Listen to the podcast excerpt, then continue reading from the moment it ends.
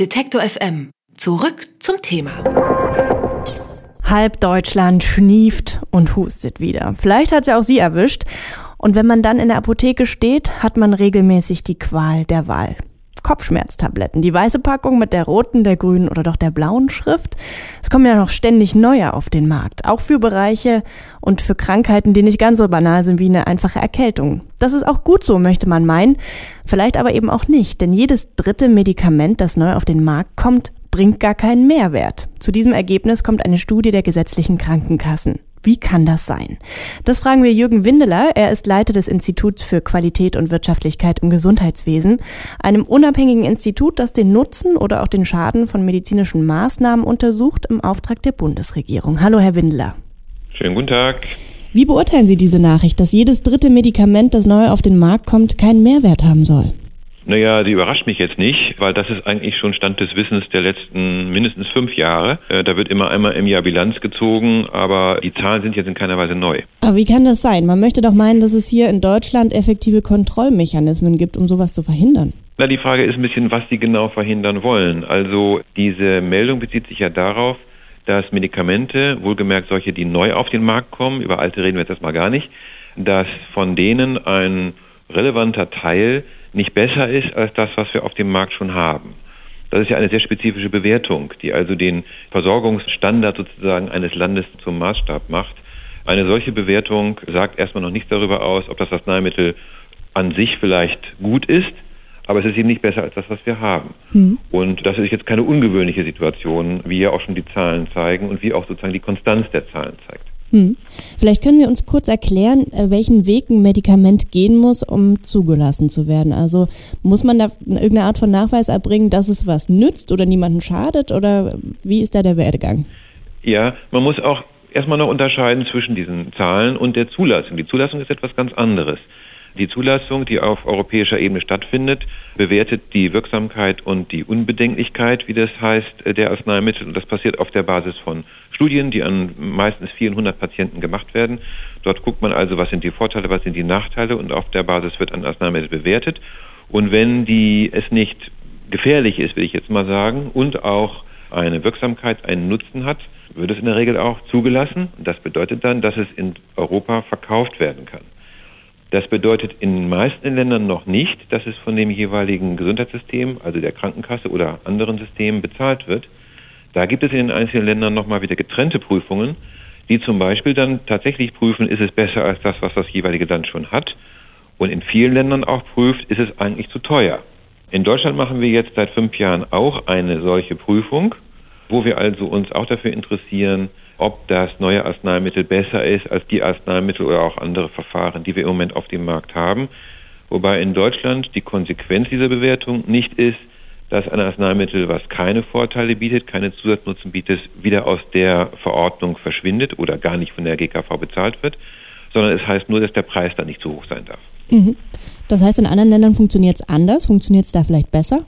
Na, es funktioniert insofern besser, als dass dort die, besser ist jetzt relativ, mhm. als dass da die Zahl der Medikamente deutlich kleiner ist, mhm. die man dort anscheinend für die Behandlung der Patienten benötigt. Bei uns haben wir sehr, sehr viele Medikamente. Das kann man als gut im Sinne von große Auswahl betrachten.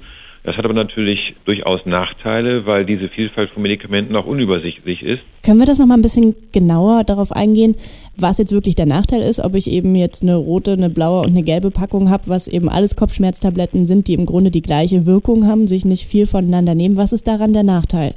Der Nachteil liegt darin, dass Sie für jedes dieser unterschiedlichen Arzneimittel, also es sind ja nicht verschiedene Tablettenfarben, sondern unterschiedliche Arzneimittel, wenn mhm. wir jetzt sprechen, unterschiedliche Stoffe. Ja.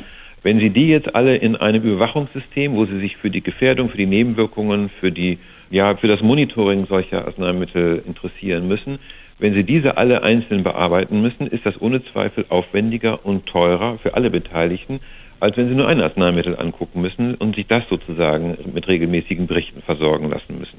Das ist der eine Punkt. Der zweite Punkt ist der, es ist insofern ein Nachteil, als in Deutschland alle neuen Arzneimittel im ersten Jahr in der Preisgestaltung von den Unternehmen völlig frei sind. Das heißt also auch neue Arzneimittel, die nach dem ersten Jahr, ähm, wo festgestellt wird, dass sie keinen Zusatznutzen haben, sind im ersten Jahr schlicht teuer. Hm. Und das bedeutet in der Regel, wenn sie keinen Zusatznutzen haben, zu teuer. Hm. Und das Dritte ist, dass natürlich neue Arzneimittel, wie der Name schon sagt, ähm, neu insofern sind, als dass man weniger über sie weiß als über bewährte Arzneimittel. Und wenn ich jetzt zwei Arzneimittel habe, eine blaue Pille und eine rote, und sehr wohl weiß, dass ich die blaue seit 10, 20 Jahren kenne und die rote erst seit einem Jahr. Die dann ähm, vielleicht auch noch teurer ist? Die dann auch noch teurer ist ähm, und wo ich vielleicht bestimmte Dinge auch nicht weiß. Ehrlicherweise muss man sagen, wo ich auch gar nicht ganz genau weiß, ob sie eigentlich genauso gut ist wie mhm. die andere gerade erwähnte, denn das wird in Amt noch nicht geprüft, in diesem Verfahren nicht geprüft dann spricht, glaube ich, sehr vieles dafür, die Vielfalt, das große Angebot mit etwas skeptischen Blicken zu betrachten. Das heißt, es ist einfach ein riesengroßer Markt, der sich da auftut, der viele vermeintlich neue Medikamente aufkommen lässt. Was kann man politisch dagegen tun oder welche Möglichkeit gibt es da, dem einen Riegel vorzuschieben? Naja, man kann politisch natürlich äh, eine ganze Menge tun und andere Länder zeigen ja auch, dass sie etwas tun können. Man aber, die, wie soll ich mal sagen, die deutsche Philosophie ist eine andere. Wir haben eine lange, lange Tradition, sehr viele Arzneimittel zu haben. Andere Länder, ich nenne mal die, die Schweden oder andere skandinavische Länder zum Beispiel, haben eine Tradition, mit sehr wenigen Arzneimitteln auszukommen. Wenn man also politisch etwas machen wollte, ein Weg, der jetzt im Moment begangen wird, ist der, dass man sagt, wir wollen Ärzte so informieren, dass sie die wertvollen, die guten Arzneimittel eher verordnen als die vielleicht nicht so besonders innovativen. Das wäre eine Möglichkeit, die über die Informationen geht. Andere Länder sind da eben sehr viel äh, rigider, indem sie Arzneimittel, die keinen Zusatznutzen haben oder die für den Nutzen, den sie bringen, zu teuer sind, da werden sehr sorgfältige Abwägungen getroffen, dass sie diese gar nicht in die Versicherungssysteme hineinlassen. Machen wir in Deutschland sich, und da sehe ich im Moment keine politische Bewegung, die das sozusagen umsetzen möchte. Das sagt Jürgen Windeler, Leiter des Instituts für Qualität und Wirtschaftlichkeit im Gesundheitswesen. Dort wird kontrolliert, wie gut oder schlecht eine medizinische Maßnahme ist. Bezahlen tun das übrigens alle Mitglieder der gesetzlichen Krankenkassen. Und mit Herrn Windeler haben wir darüber gesprochen, was die vielen neuen Medikamente eigentlich so bringen. Danke, Herr Windeler. Bitteschön. Alle Beiträge, Reportagen und Interviews können Sie jederzeit nachhören im Netz auf detektor.fm.